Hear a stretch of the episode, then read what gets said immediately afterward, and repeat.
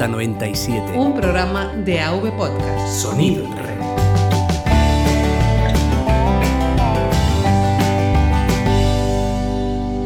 Hola, ¿qué tal estáis? Y bienvenidos a Ruta 97, el programa de viajes de la red AV Podcast para descubrir el mundo. Como ya sabéis, yo soy Tony Mateo Barrón y en este programa siempre tratamos aventuras, países e historias a las que dar voz. Concretamente estamos en un episodio Talks, el número 5, si no voy mal, en el que vamos a estar con una persona a la que le tengo bastante aprecio, más que nada porque ha sido una persona que me ha dado la oportunidad de entrar en un género nuevo de, del mundo del periodismo al que por suerte o por desgracia nunca había tenido la ocasión de entrar. Estoy hablando del periodismo de videojuegos y el medio del que vamos a hablar es de sonies.com. Y la persona que vamos a entrevistar es nada más y nada menos que Javier Franco, la persona que ahora mismo es la encargada de llevar esta publicación online. Y me preguntaréis, ¿y qué pinta este tío aquí? Pues muy fácil. Este señor el año pasado se fue a la feria más importante de videojuegos a nivel mundial fue acreditado por prensa para el E3 de 2018 y hoy nos va a contar todos los trucos y todos los entresijos del viaje que se marcó, que yo sé muy bien que se, que se lo pasó, se lo pasó como un niño pequeño en un parque de, estos infantiles. Así que nada, recordad eh, que todos los enlaces del programa, redes sociales, tanto de Ruta 97 como mis redes personales, como todo el tema de Sonyers incluso el podcast de Sonyers que podéis escuchar y, seguro que, os sonará alguna que otra voz, los vamos a dejar en las notas de, a pie de página del episodio. Visitad la página web ruta97.es y para escuchar los podcasts avpodcast.net barra ruta97, Apple Podcast, Google Podcast, Spotify, AudioVip de Madrillano, Spreaker, Spreaker no, perdón, y todos vuestros podcatchers favoritos. Así que nada, después de la pausa que ya viene siendo tradicional desde tiempos inmemoriales, empezamos con la entrevista.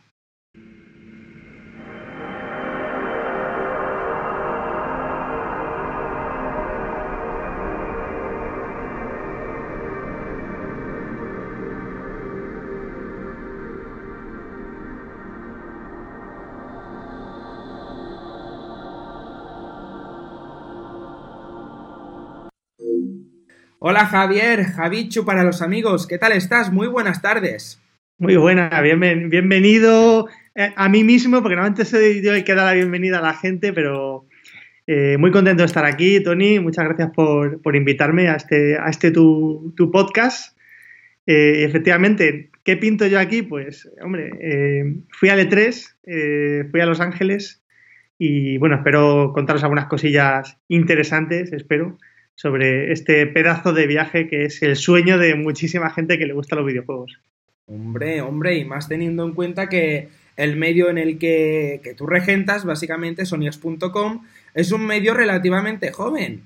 Pero bueno, yo siempre digo que el protagonista de este programa no soy, no, soy yo, no es Tony Mateo Barrón, sino que es la gente a la que entrevisto. Así que, ¿por qué no haces un pequeño contexto para que la gente te conozca más, sepa quién eres y, bueno, conozca todo lo que hay detrás de, de sonias.com? Pues bueno, eh, yo soy Javier Franco, eh, uno de estos locos que le gusta mucho los videojuegos y escribir y, bueno, monta una página web de, juegos. Eh, en mi caso, no siempre he estado ligado a, Sony, a PlayStation. He estado trabajando en, otra, en otras webs. Ahora estoy centrado en, una página que se dedica a hablar únicamente de, de PlayStation exclusiva. Tenemos ya tres años y algo y un poquito de vida y nada, o sea, somos bastante jóvenes y tal. Y, nada, pues ahí estamos con la página creciendo poco a poco, eh, cada vez teniendo más apoyo de más, de más compañías, llegando a más sitios. Y bueno, la prueba, la prueba fue que el año pasado pues cumplimos dos de las tres ferias grandes, porque también estuvimos en la Gamescom de Colonia, pero bueno, el gran viaje fue, fue el 3, así que nada, la siguiente ya que está en el objetivo es el Tokyo Game Show, eso ya da para otro programa.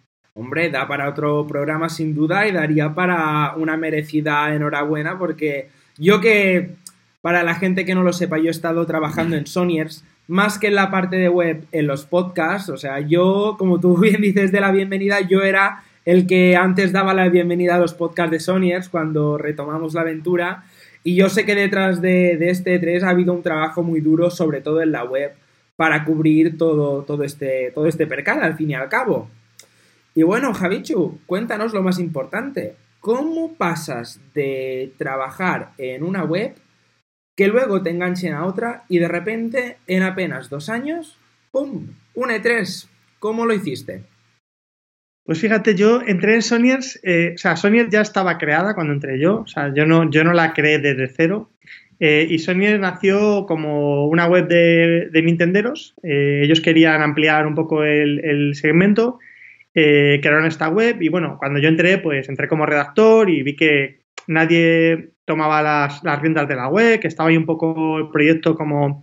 Estaba como en modo embrión y... Como parado, ¿no? En, en modo de, de, de, fotosíntesis, que digamos. Sí, un poco así como... Mm, como que necesitaba que alguien le diera cariño y, y, le, diera, le diera amor, ¿no? Entonces ahí llegué yo y dije, venga, pues a mí, a mí que me gusta, le dediqué horas y bueno, y al final pues nada, me, me hice con la web y, y la, la, web pues eso, ha ido creciendo poquito a poco y ahora ya pues eh, tiene, ahora mismo me parece que somos 16 personas. ¿16? Eh, cuando, sí, yo, sí. cuando yo estaba apenas éramos 7 u 8. Sí, no, no, ahora, ahora hay bastante gente. Toma castaña. Eh, lo, lo, que pasa es que, bueno, lo típico, ¿no? Nosotros aquí en Sonyes eh, siempre admitimos a, a, mucha gente, incluso gente que a lo mejor puede aportar muy, muy, muy poquito, porque, bueno, yo siempre digo que cualquier aportación es, bienvenida, aunque sea pues una vez al mes o, una cosa así muy, muy concreta, muy puntual. Y bueno, ya aprovecho este, este espacio para deciros que, eso, que si vosotros os, gusta hablar de videojuegos y tal, pues escribáis un correo a marketing.sonyers.com. Eh, hola, que quiero trabajar en Sonyers. Y vamos, a poco que medio sepáis escribir, generalmente se suele dar oportunidad a todo el mundo y oye, pues si estáis interesados, si os gusta, pues ahí, ahí tenéis las puertas abiertas como las tuviste tú también. Hombre, yo es que me acuerdo que estaba un día en casa, estaba en Mallorca con mi hermano y le dije, oye, le, le vendí un poco la moto porque fue una cosa un poco divertida, le dije, oye, que he conocido una página en internet que, que dicen que si escribes para ellos te dan juegos gratis. Se lo vendía así porque era lo que ponía en el formulario de bienvenido y mi hermano, sí, sí, sí, sí, sí, tú manda mail, tú manda mail mandé el mail y mira, hemos acabado hablando en Ruta 97, porque sí, sí. Bueno, un, buen juego que me llevé, la verdad, pero digamos que mi actividad en Sonyers era más centrada en el podcast y en la parte de detrás de la web, sobre todo temas de posicionamiento y tal, o sea que yo aporté pero de diferente manera, que digamos. Sí, pero vamos, aportaste bastante y además es que es eso, que que en una web es que además hay un montón de cosas que hacer. O sea, al final te puede gustar escribir noticias, escribir algún artículo de opinión, analizar juegos, te puede gustar a lo mejor hacer vídeos para el canal de YouTube. O, por ejemplo, tú que, que hacías mucho los tutoriales, esos que también son muy, son muy útiles para la gente, ¿no? El típico tutorial de, mm, no sé, cómo poner la consola en modo seguro, cosas así, que ¿Cómo, eso al final... Cómo, cómo comprar PlayStation Plus más barato? Ese, sí, sí, sí. ese, lo petó mucho, ese lo petó, ese mucho. lo petó mucho porque al final, claro, mucha gente se busca cómo ahorrar o cómo hacer cosas y, y esas cosas, esos contenidos llaman mucho y vienen muy bien. Así que nada, nada, yo estoy muy contento con tu, con tu paso. Además nos enseñaste bastante sobre el, todos estos temas del SEO y tal, y eso nos ayuda también a que la web pues esté más visible y, y, la, y la, encuentre más gente, ¿no? Hombre, por supuesto, Javicho, por supuesto. Y nada, una vez hecho el pequeño contexto, que ahora todos supongo y espero que conozcáis mejor todo este proyecto en el cual eh, vuestro podcaster de confianza os dice que, que, vale la pena y que por supuesto estáis bienvenidos todo, todo el mundo que se anime a escribir un correo. Pasamos a lo que es propiamente dicho el programa de Ruta 97 y empezamos por, la, por el tema de logística de viajes. ¿Te acuerdas más o menos de cuánto te costó el billete? Pues fíjate, eh, me costó unos 500 euros, más o menos, 500, 550. Eh, lo que pasa es que fue un poco tonto, porque tuve la, tuve la, oportunidad de cogerlo eh, bastante pronto, en plan enero, febrero. Eh, bueno, el viaje fue en, fue en junio. Y al final, pues bueno, al fin, eh, estuve intentando convencer a un amigo para que me acompañara. Amigo barra becario, ¿no? Eh, al final lo dejas un poquito de tiempo y claro, es una feria que obviamente eh, va muchísima gente, va muchísimo vuelo, con lo cual todo se encarece. Al final resulta que el vuelo directo que podía haber cogido por más o menos también 500, 600 euros, ya se fue a los 1500. Entonces me tuve que buscar el típico vuelo con escalas y fue un vuelo bastante largo, sobre todo la vuelta, la vuelta fue mortal. Fue una escala ahí de 16 horas, así como, Dios, me quiero morir. La ida fue un poquito menos escala, pero también fue, fue bastante durilla. Así que, no sé, eh, recomendación primera para, para esto, este tipo de cosas, cogerlas con todo el tiempo del mundo, al máximo, porque la verdad que luego pesa, pesas esa, ese viaje largo de ida, llegas cansado y tardas un poquito entre eso y el jet lag en recuperarte. Claro, porque tú las escalas que hiciste, cuéntanos cuál fue tu itinerario de ruta. Pues mira, yo volé con Air Canadá. Eh, primero fui a, a Toronto. Eh, o sea, ¿Saliendo desde? Saliendo desde Madrid, vale. eh, un vuelo de, de 8 horas. Eh, Luego hicimos una escala de tres horas allí en Toronto. O sea, bueno, también puedo decir que estuve en Canadá, aunque no salí del aeropuerto. Y, y luego fueron seis horitas más hasta, hasta Los Ángeles. Llegamos, eh, llegamos a las, siete, a las 5 de la tarde, pero claro, nosotros ya llevábamos un tute importante de horas. Entonces, para nosotros era como las 2 de la mañana. O sea, imagínate llegar como después de levantarte a las 7 de la mañana, llegar a las 2 de la mañana y, y, decir, es que son las 5 de la tarde aquí. O sea, mmm... es curioso, es algo que ah. nunca he experimentado, pero dicen que es bastante chungo. Claro, porque al final dices tú, llegas a las 5 de la tarde, o sea, más o menos a las 6 de la tarde llegas a, al hotel que para ti son como a las 3 de la mañana y dices, no me quiero dormir, no me puedo dormir. Entonces aguantas ahí como un jabato hasta las 8 a las 9 para luego al día siguiente levantarte a las 7 de la mañana de allí y que no sea aquello, ¿sabes? Que más o menos ya cojas la hora. Entonces en ese sentido, bueno, eh, es un poco raro, pero al final tampoco es para tanto. Yo estaba ahí un poquillo con miedo del tema del jet lag y, y no es para tanto al final. ¿Y la vuelta que hiciste, cuál fue ese itinerario tan, tan terrible que hiciste? ¿Qué la, hiciste? La vuelta es que fue un poco terrible por eso, porque el, el vuelo era, era por la noche, luego encima llevaba, llevaba retraso, era a las 10 de la noche y salió a la 1 de la mañana. Oh. Eh, que menos mal que la escala, menos mal entre comillas, la escala era, eran 13 horas la escala. Eh, lo mismo, fuimos hasta, hasta Toronto, eh, 13 horitas de escala, o sea, mm, yo intenté dormir un poquito allí en, tirado en, la moqueta del aeropuerto eh, y, y, nada, y luego ya pues llegamos, o sea, el típico que sales el, el, sábado por la noche y llegas el lunes por la mañana a Madrid, un poco paliza. Eh, de hecho, fíjate que estu estuvimos incluso planteándonos con esa escala tan larga coger un, una excursión de estas que ofrecen a veces los aeropuertos, pues eso, para escalas largas, pues como al final te llevan en un autobús y tal, pero no sé, al final es que estamos tan cansados que era como, yo me quiero tirar aquí en algún sitio a, a, a morir y ya está. Era, fue un, bueno, me voy a dormir, programo todas las entradas, pero a mí déjame tranquilo. Sí, total, total. Bueno, bueno, y, y el siguiente punto, tema alojamiento, hotel, hostel, Airbnb, pues, a ver, fue un hotel, fue un hotel. Eh, fue un hotel que, la verdad, eh, lo mismo que pasa con los vuelos pasa con los hoteles. Eh, el E3 hace que todos los hoteles de alrededor, que además son pocos los que son baratos, hay, varios de...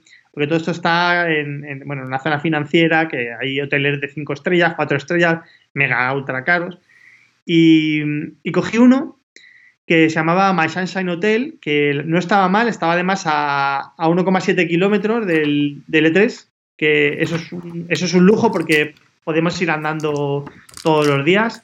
Eh, y bueno, eh, bien, bien, o sea, en ese sentido estaba bien. El hotel en sí mmm, tenía una era un poco raro, fue un poco, fue un poco experiencia rara, porque el hotel en sí estaba bien, era una habitación bastante grande con su baño y tal, eh, una cama gigante también, pero claro, era como unas casas bajas de una sola planta eh, y digamos que la, el, el, tío que estaba en recepción pues era el típico tipo que te imaginas que tiene una pistola guardada en, en la goma del pantalón de chándal por detrás. Eh, y, y, no sé, era como, por una parte me siento seguro porque a este tío no le van a robar, pero por otra, ostras, no sé, como que no, no sé, no, hay una, no había casi una recepción, era como, estaba casi medio abierto a la calle y tal. No sé, un poco medio inseguridad, medio tal, pero bueno, no sé, al final no pasó nada ahí.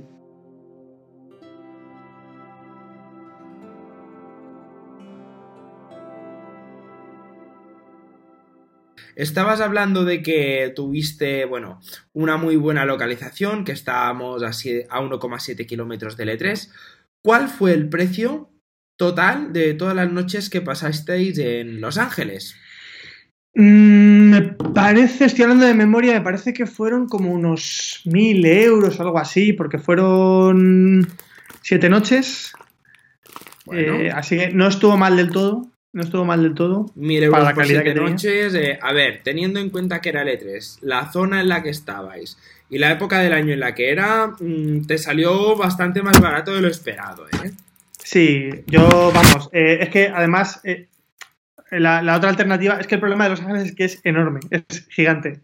Y, y, claro, tienes que tener cuidado porque tú ves el mapa y dices, bueno, pues aquí aquí más o menos no parece estar muy lejos y tal, y luego te das cuenta de que era a lo mejor una hora de, coche, y al final, claro, tienes que mirar. tienes que mirar, coger a lo mejor eh, un Uber o, un taxi una hora, lo que te va a costar, y dices tú, uff. Te compensa más pagar un poco más y estar más cerca que no pagar menos e invertirlo en Ubers. Claro, y también el tiempo, ¿no? Porque el poder ir andando y, estar en 15 minutitos, 20 minutitos en, el hotel, pues es, es, una maravilla, ¿no? Así que, no, en ese sentido, muy bien con el alojamiento y, bueno, y al final eso, lo que os decía, si lo coges con bastante tiempo, te puede salir algo más o menos razonable, pero es verdad que los precios de los hoteles de tres estrellas, eh, cuatro estrellas eh, de, por, de, por, la zona generalmente eran bastante más caros y el hotel la verdad lo cogí con bastante tiempo si no, luego ya los precios se disparaban. Si no, llegas a reservarlo con una semana menos de antelación y, hubieras pagado 700 euros de billete y casi 2.000 de hotel. Sí, sí, tranquilamente. Eso seguro. Bueno, Javichu, pasamos a las cosas indispensables que te llevaste en la maleta. Y también, si quieres, podemos sumarle la pregunta de elementos tecnológicos que metiste en tu mochila. Bueno, pues, eh, ¿qué cosas me llevé en la maleta? Pues eh, yo soy de viajar ligero. Eh, quiero decir, mm, ropa así en plan cómoda, porque al final eh, cuando vas a este tipo de viajes andas un montón, con lo cual zapatillas cómodas, vaqueros amplios, ropa, camisetas y ropa así más o menos ancha para, ir cómodo. Al final son jornadas, sobre todo cuando ya empieza a tener bastante maratonianas y uno tiene que ir relativamente cómodo, a la par que elegante, ¿no? O sea, tampoco... Eh, pero vamos, eso de nada, ni trajes ni, historias de estas, porque allí en este el mundo de los videojuegos no se, no se lleva eso. Bueno, bueno, ¿y elementos tecnológicos que te llevaste? Pues fíjate, me llevé un. Me llevé un trípode para. Porque este, este, en este 3 eh, no me llevé ninguna cámara. Me aproveché el viaje ya de perdidos al río y me compré un flamante nuevo iPhone 8 eh, para tener una móvil que, sacará buenas fotos y buenos, buenos vídeos. Eh, y entonces, bueno, me llevé un, trípode de estos para, para móvil. Eh, la verdad que luego lo saqué poco porque al final tampoco tienes tantas oportunidades de grabar a nivel profesional y yo sinceramente prefería, más que grabar, que al final muchos vídeos salen en YouTube y los publican las propias compañías, era un poco probar. Entonces, claro, si estás probando no estás grabando. Entonces, mm, móvil, eh, micrófono para las entrevistas eh, y, el trípode y tal, que no lo usé mucho alguna vez, y el portátil, claro. Y nada, y ahora tuve un pequeño fallo, quizás, eh, para otros viajes, lecciones aprendidas, que me fui sin tarifa de datos de móvil eh, con lo cual aquello era como en plan, mm, claro, allí nos movimos mucho por Uber. Entonces, eh, las tarifas, si no tienes, si no coges una tarifa de datos allí, eh, una tarjeta prepago algún tipo de alternativa, pues me parece que las compañías españolas a lo mejor te cobran, no recuerdo ahora, pero era una barbaridad, en plan 5 euros el mega o algo así, hasta un máximo de 50 euros, o sea, mm, que no te da para nada. Entonces, lo bueno que tiene Los Ángeles es que está plagado de cafeterías, plagado de sitios en los que tienes el wifi abierto, con lo cual al final era tan sencillo como buscar cualquier sitio de estos, conectarte a, su wifi abierto y pedir los Ubers y demás. Pero sí que teníamos un poquito esa tensión, entre comillas, de, de no tener datos y bueno, al final si también buscas por ahí, pues recomiendo que la gente lleve datos. No, sin duda es un palo muy grande, pero ahora que lo dices, Javichu, el iPhone 8 no tiene una SIM electrónica. ¿Sabes cómo activarla? ¿Conseguiste activarla de algún modo? No tengo ni idea. Yo soy bastante negado para, para el tema de móviles, así que no sé si, si se podría. Eh, la verdad es que fue una cosa que no pensé, no miré, no estudié. Fue como llegar allí y decir, ups, porque todos los años que he ido a la Gamescom, por suerte, los últimos, los últimos años eh, ya no hay el roaming este famoso y con lo cual las tarifas de datos de, de, España te valen para Alemania. Entonces es como que ya me despreocupé. En mi cabeza ese, ese problema de, del tema de consumo de datos desapareció y cuando fui a Los Ángeles, de repente, ¡pum!, apareció y no había pensado en ello. Bueno, sin duda esto es una nota a tener en cuenta. En mi caso que me, que me marcho a Holanda, cuando ya se haya publicado esta entrevista, ya estaré por, por la tierra de los tulipanes, como se conoce. Y en mi caso yo tengo una, una tarifa de Orange y puedo usarla ahí sin ningún problema, pero ciertas compañías, por lo que se ve, eh, en Estados Unidos no lo, no lo tienen muy controlado y eso es un, es un hándicap bastante grande. Reformulo la pregunta con, la siguiente, con, el siguiente tema. ¿Qué aplicaciones usaste para moverte dentro de Los Ángeles? Eh, Uber. Eh, básicamente Uber. Básicamente Uber. Y, y, la verdad es que era curioso porque eh, yo eh, no había usado Uber nunca en, en, España. Y fíjate mi ignorancia que yo no sabía ni siquiera que existía Uber. Y entonces yo iba a, a la gente diciéndole, qué guay allí, qué bien funciona Uber, como si aquello fuera eh, el paraíso y tal. Hombre, tú, y... piensa, que cuando tú te fuiste a, a, Estados Unidos, Uber aquí en España solo estaba en Madrid, al menos en Barcelona aún ni lo olíamos. Sí, sí, pero es que yo vivo en Madrid, entonces, claro, era como mm. que me, luego cuando, cuando se lo decía a la gente me decía, pero si aquí también hay Uber y, y funciona igual, y era como, ah, yo venía súper encantado, en plan, joder, he descubierto. Y bueno, plan, pues bueno. Les, les, tenías que decir, pues yo he estado en Estados Unidos y, he usado Uber. Y, y pero mejor... hombre, a ver, pero es que Uber en Estados Unidos, claro, los coches que cogen allí pues son, son unas, unas bestias, porque eh, eso es una otra cosa que, que, comentar de Los Ángeles. ¿Qué coches tienen? ¿Qué coches tienen los americanos? ¿Qué, qué barbaridades? ¿Qué Mustang? ¿Qué, qué, qué que, que, ¿Cómo se nota que allí la gasolina la regalan? Porque es que qué barbaridad. Esos coches que aprietas el acelerador y consumen 15 litros en dos segundos, qué maravilla. Aquí en España eso duele bastante. De hecho, has hecho bien en mencionar las cosas de Los Ángeles. ¿Me podrías hacer un top 3 de tus cosas favoritas barra que te llamasen más la atención de la ciudad? A ver, obviando la feria que, que era como no, no, no, el la, paraíso. La, la, feria, dentro de la feria, lo que es la feria, luego te voy a hacer un top 3 de lo que te, más te gustó de la feria. Así que vayamos por partes. Bueno, como, como, hay gente que igual no le gustan los videojuegos y quiere conocer simplemente cosas de Los Ángeles. Eh, a ver, Los Ángeles, como muchas ciudades de Estados Unidos, no tiene eh, historia, no tienen museos, no tiene, bueno, sí tienen, pero que no tienen ese, ese, eso que te puedes encontrar en Europa, ¿no? Toda, toda esa historia y tal. Entonces, básicamente es eh, industria de entretenimiento. Los Ángeles es la cuna del cine, es Hollywood, es em, tiene, no sé, tiene un montón de, de cosas que están genial para, para, para, visitar, si te gusta el cine, si te gusta el espectáculo. Eh, creo que a mí me encantó Universal Studios. Eh, fue, fue casi lo que más me gustó. Eh, imprescindible. Es muy caro, eh, la entrada es súper cara. ¿De, pero, cuánto, ¿De cuánto estamos hablando? Eh, fíjate, yo no fui en temporada alta, que es, que es julio y agosto. Eh, a mí me costó, con reservado por internet, que sale un poquito más barato, como 212 euros o algo así. ¡Ostras! La entrada. Pero creo que eran ciento y pico mmm, sin pase VIP y, y, como que 200 con pase VIP. O sea, eh, claro, luego ves las entradas de Portaventura o del Parque de Atracciones y dices, va, esto es calderilla. O sea, eran, eran muy caras, pero merece la pena cogerte el, pase VIP porque, o sea, el pase este, el fast pass, este que le llaman, porque, claro, tuve que esperar un máximo de 10 minutos en cada, en cada entrada y, y a veces nada. Y si no, era como una hora mínimo en cada una. Entonces no me hubiera dado tiempo a ver todo en un día y, lo pude ver todo. Y bueno, eh, soy bastante fan de Harry Potter y aquello pues tiene un mundo entero de Harry Potter, el castillo de Hogwarts, todo. Así que eh, disfruté como un enano. Eso fue quizás lo que más me gustó de, Los Ángeles. Pero más cosas, más cosas. Eh, bueno, toda la parte de la famosa eh, calle de Hollywood, ¿no?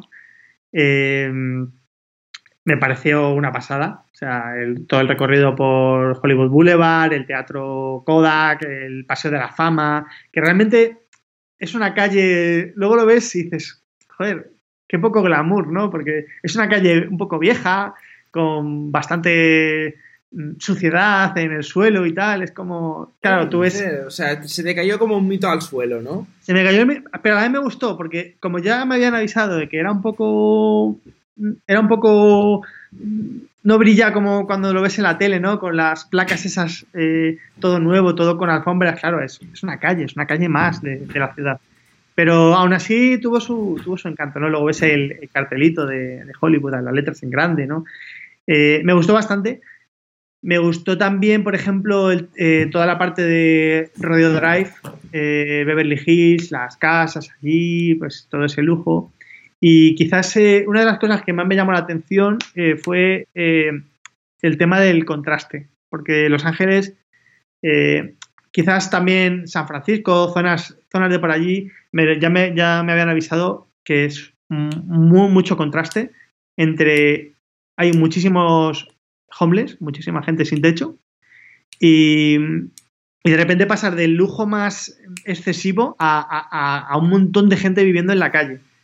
Entonces es como que te choca un montón porque eh, tiene un salto tan grande, no es como aquí en España o, en Europa, no, no, es, no, es, tan exagerado ese salto, ¿no? Y me sorprendió muchísimo la cantidad de gente que hay sin techo con sus carritos. Y una cosa graciosa de los carritos es que la gente va con cuatro cartones, eh, con, o sea, lo típico que lleva la gente, que las mantas y tal, pero todos los carritos tienen una banderita americana en lo más alto. Y era como, mm, joder, qué patriotas hasta, en eso. Pero no sé, eh, ya te digo, es una, es una, ciudad bastante de contraste. Claro, tú ves eh, Rodeo Drive, ves las, las tiendas, eh, esas marcas, esas firmas, esa gente súper peripuesta y tal. Y, y, luego das dos pasos y te encuentras eso, la, la, cantidad de pobreza, casas medio ruinosas. Curioso, curioso. Jolín, pues esto yo la verdad es que, que no lo sabía. No me lo imaginaba y mucho menos que, que llevaran banderitas en los carritos, porque claro, esto es otro tema interesante, que podríamos abrir aquí un debate de ciento y pico de horas, de, de, que los medios no suelen mostrar nunca la parte más desfavorecida de, de cualquier ciudad del mundo, porque ahora mismo estamos hablando de Los Ángeles como pudiésemos estar hablando de Madrid, que en las revistas de viaje siempre sale la Gran Vía, sale Callao y salen cosas así, pero después la parte que, menos vemos, pues esta que también existe. Y bueno, supongo que te debió chocar bastante por, lo que dices. Sí, sí, la verdad que fue un poco. Además, nosotros en el recorrido que hacíamos desde el hotel hasta, hasta el E3, eh, que ya digo que es una, el E3 está en una zona que es todo eh, rascacielos, grandes eh, centros comerciales, tal. De repente das un paso y te encuentras un. y teníamos que pasar por debajo de un puente y en ese puente había como dos o tres eh, vagabundos allí, pues con su chiringuito montado. Al principio te da un poco de respeto, barra miedo, sobre todo cuando oscurece, pero luego piensas, qué tontería, si esta gente no te va a hacer nada, si esta gente tiene ahí su casa. O sea, que, vamos, que lo que pasa es que es un poco chocante eso, el impacta, decir, impacta. dar dos pasos, dar dos pasos y te encuentras eso, eh, unos hoteles de, cinco estrellas, una gente, unos restaurantes súper tal, y, es que en cuestión de 15 metros, de repente te encuentras un puente con, con gente viviendo en la calle y, y casas medio derruidas, entonces como Dios. Bueno, bueno, sin duda esto eh, queda, queda bien apuntado. Y pasamos a las dos últimas preguntas. Top 3 de lo que más te gustó en la feria de, de, la Electronic Entertainment Expo. Y ya para los más gamers y para los oyentes de Sonyers que se pasen por el podcast, o bien gente que le gusten los videojuegos, tu top 3 de videojuegos favoritos del E3. A ver, cosas que me gustaron del E3. Bueno, eh, mm, una, una bastante curiosa, eh, ¿vale? Porque cuando nosotros fuimos al E3, eh, bueno, ya digo que yo fui con un amigo barra becario, ¿no? Pobrecito. Eh, desde aquí le mando un saludo a José, que seguramente este podcast lo, lo está escuchando. Bueno, eh, pobrecito, ¿no? Que se fue al E3 también. Sí, de hecho él también me dijo que era uno de sus sueños y cuando se lo propuse es como que, que alucinaba, ¿no? Eh, sí, además José es colaborador también de, de Sony, eh, es, eh, escribe unos relatos magníficos de vez en cuando para la web. Y, y bueno, eso, eh, él, es, él es muy nintendero, que escriba en Sony. Eh, luego estuvimos con otro chico que venía a cubrir Nintenderos. Eh, entonces era como que estábamos los tres allí, pues, pues eso, juntándonos en los huecos entre juegos.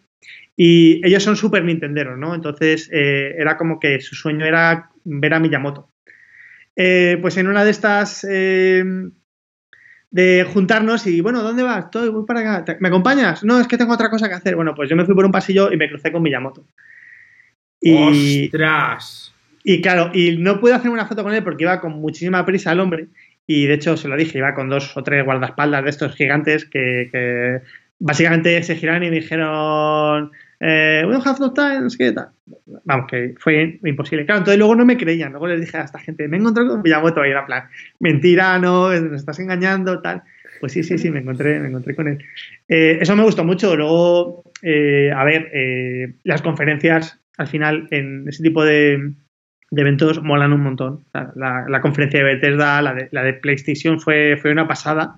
Eh, fue increíble, fue muy rara porque eh, no sé si eh, los que hayan visto la conferencia en su día la del, del pasado de 3 eh, fue bastante rara porque nos hicieron pasar a una habitación, luego a otra, fue, no fue muy típica, estábamos ahí un poco como expectantes. Eh, y luego es que además estás allí sentado y, y estás a... ah, yo además le eché un poquito de morro y me medio colé un poco y me puse como a 5 metros de, de Hideo Kojima, de Sean Leiden, de toda esta gente, estos peces gordos y tal. ¡Qué Y-! Y era como una pasada, ¿no? Tenerles allí, ¿no? Eso, eso, eso mola mucho. Y mm, eso también me flipó. Y luego, pues nada, lo que es la feria en sí, el, el- el estar allí y el sentirte que, que estás eh, viendo cosas que, que, bueno, son eh, los grandes juegos del- mañana, los juegos que van a salir a lo mejor dentro de un año, cuando estás jugando a Days Gone y sabes que hasta abril no va a salir y estás tú jugándolo en junio del año anterior, es, es una pasada, ¿no? O sea, en ese sentido, mm, te sientes muy, muy, muy privilegiado. Sin duda, sin duda. Además de que es la satisfacción que... Esto me recuerda a, a mí cuando estaba en los primeros blogs que trabajaba. Uno de ellos es viatea.es. Un saludo, Guillermo. Eh, y cuando estuvimos todo un año trabajando y luego fuimos al mobile y ver todo, ver todo aquel espectáculo fue como... Ostras, mi trabajo ha valido la pena, ¿no? Imagino que tú también sentiste un poco lo mismo. Sí, sí, yo ya te digo que yo desde pequeñito, siempre que me han gustado los videojuegos, he tenido ese sueño de, de ir al E3. Y, era un sueño que al final tienes, pero que muchas veces piensas, no lo voy a cumplir nunca, ¿no? Y cuando empecé con esto de escribir en webs y tal, pues cada vez lo ves más cerca.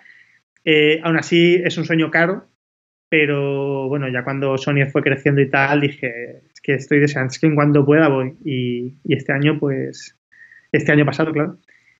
Eh, fui, y luego ya hablaremos, porque a ver si este año 2019 voy o no, porque ya Claro, veremos. porque el hecho de que PlayStation no asista al E3, esto eh, nos ha dejado a todos un poco con la boca abierta. ¿Se avecina PlayStation 5?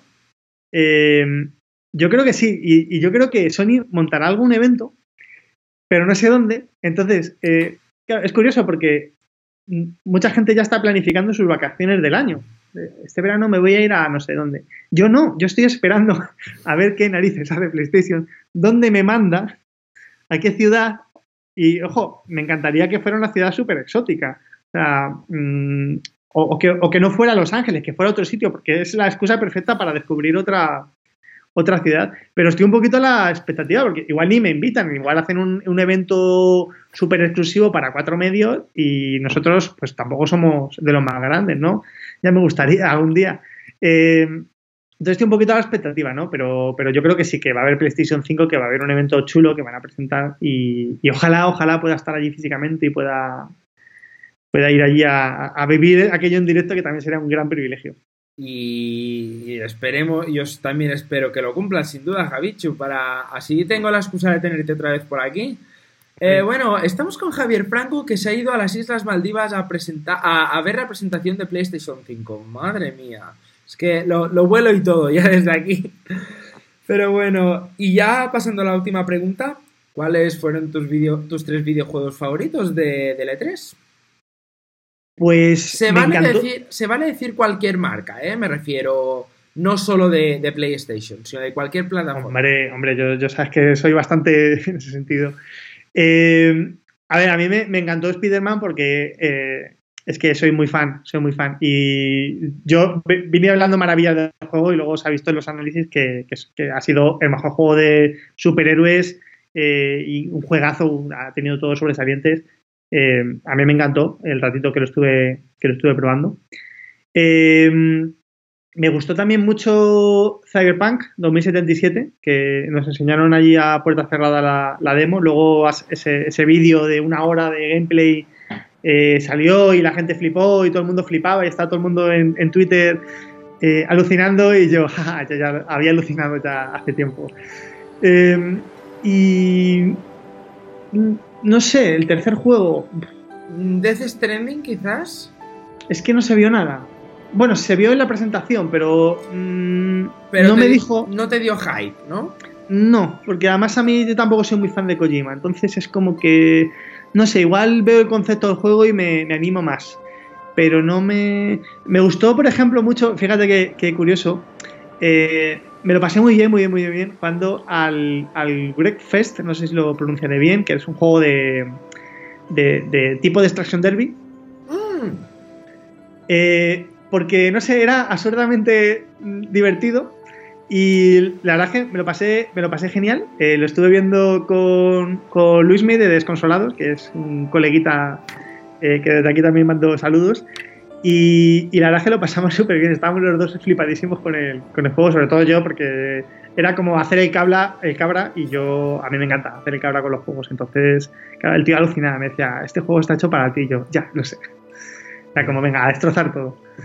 Eh, pero bueno, al final, bueno, eh, no sé, hubo bastantes. El Metro también me gustó mucho, el Metro Exodus me gustó mucho. Eh, sí, el Battlefield también me gustó bastante. Days Gone también lo jugué un poquito, también estuvo buenas sensaciones, aunque tengo que jugarlo más porque fue una demo bastante corta.